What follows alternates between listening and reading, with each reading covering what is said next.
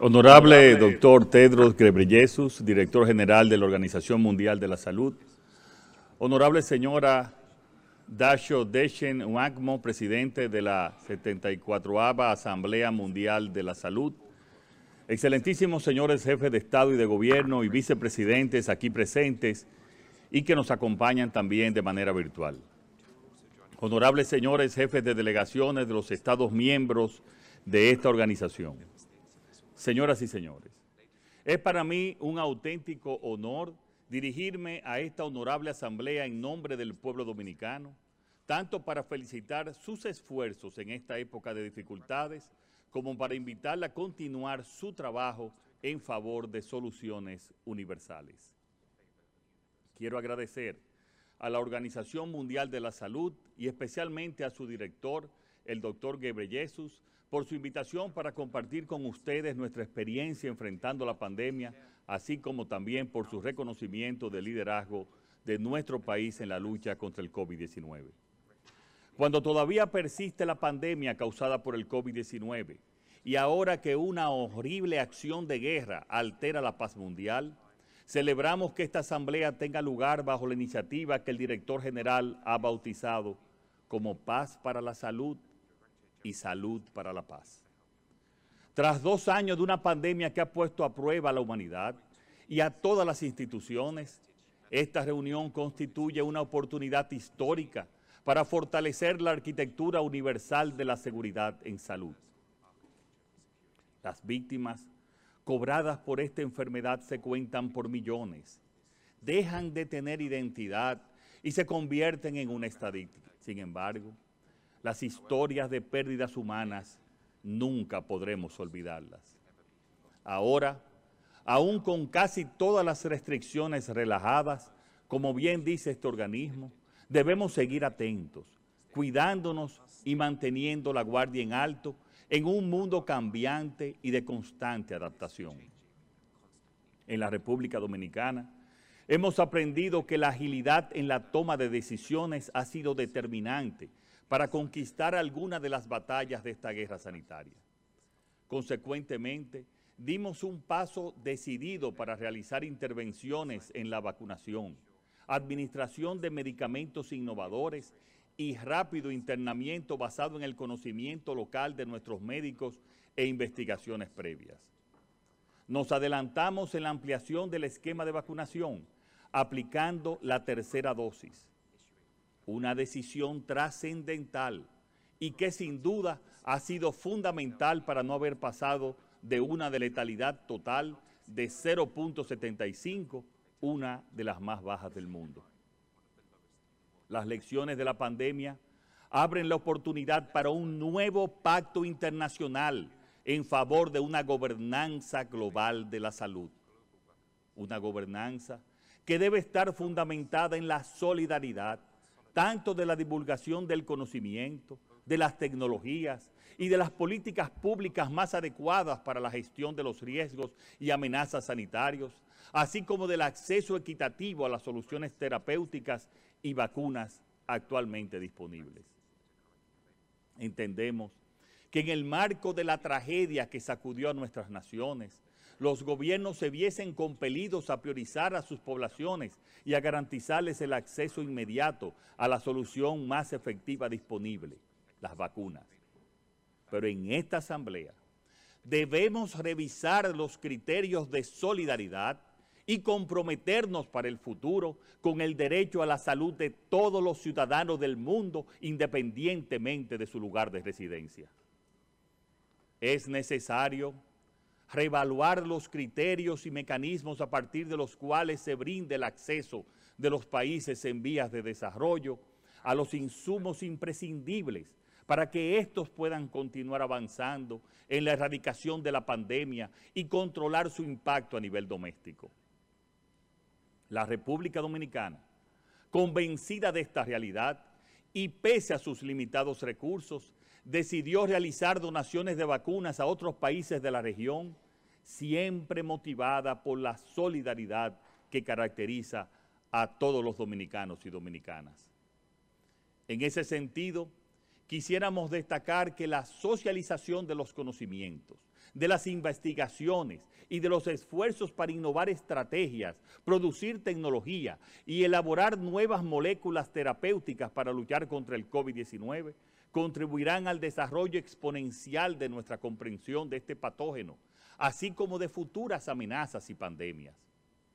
Y pensando en el futuro, hemos conversado con otros países de la región para unir a nuestros más destacados investigadores en un laboratorio del más alto nivel que nos permita investigar y desarrollar nuestras propias vacunas. Me permito compartir con mucho orgullo nuestra experiencia nacional, cómo enfrentamos los desafíos que nos planteó la pandemia, su impacto, las buenas prácticas y los importantes resultados alcanzados conseguimos ser un país abierto al mundo, con una de las letalidades más bajas del planeta, no fruto del azar o del destino, sino de una política rigurosa, planificada y adaptada a cada momento, y a unos profesionales dominicanos de la salud a los que estaremos eternamente agradecidos por su trabajo. Durante esta pandemia, hasta ahora hemos registrado 581.044 contagios, con 576.006 recuperados y 4.377 fallecidos. Al día de hoy, hemos administrado más de 15 millones de vacunas a nivel nacional, garantizando el esquema de vacunación de dos dosis a casi 6 millones de personas de una población inicial objetivo de 7.8 millones. Y tenemos además cuatro dosis de vacunas por personas garantizadas para toda la población de manera gratuita.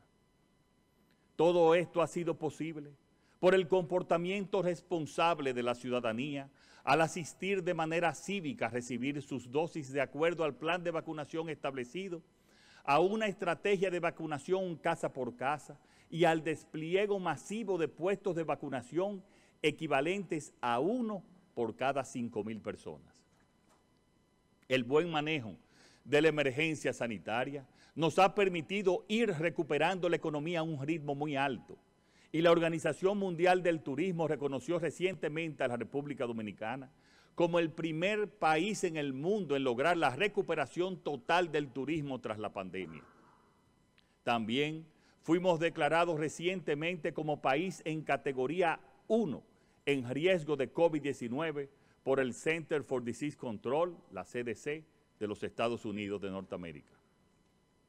La aplicación de la tercera dosis, en la que fuimos pioneros, permitió aumentar 40 veces más los niveles de anticuerpo en la población que la recibió, contribuyendo a mitigar el impacto de la variante Delta, reduciendo el número de contagios, hospitalizaciones y fallecimientos respecto a brotes anteriores producidos por las variantes ancestral beta y gamma. Este proceso fue acompañado por un riguroso estudio clínico publicado en un artículo en la prestigiosa revista Nature el pasado mes de enero, que fue galardonado por la Sociedad Internacional de Vacuna por la cantidad de veces que sirvió de referencias para estudios de otros países. Fortalecimos nuestro laboratorio nacional, garantizando a toda la población que lo necesitara acceso a realizarse las pruebas PCR con entrega de los resultados en menos de 48 horas y nos colocamos entre los primeros países en Latinoamérica en implementar la vacunación en niños. República Dominicana asume el compromiso ante esta organización de apoyar decididamente las propuestas hechas que garanticen su financiación sostenible. A nivel nacional, nuestro gobierno se propone antes que nada garantizar la sostenibilidad del sistema de salud con una administración eficiente y honesta de los recursos públicos.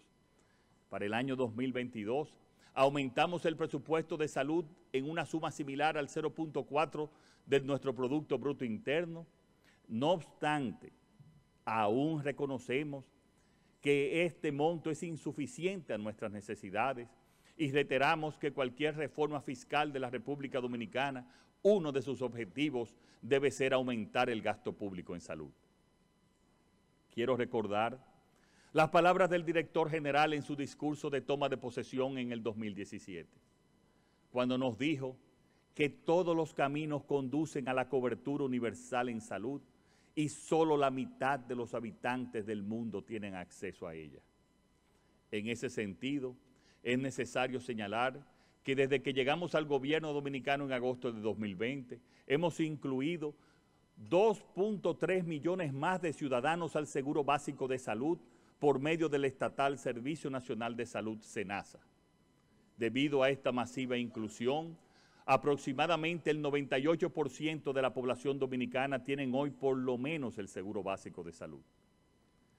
Para asegurar una paz sostenible y duradera, es necesario garantizar el acceso universal a la salud y esto incluye asegurar el acceso equitativo, particularmente de los países más necesitados, a las vacunas y a las tecnologías de salud mediante la creación de un fondo para la atención de futuras crisis.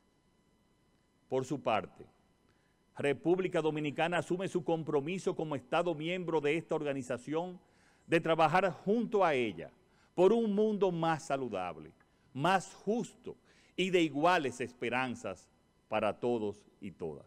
Muchas gracias y les deseo que tengan una fructífera asamblea.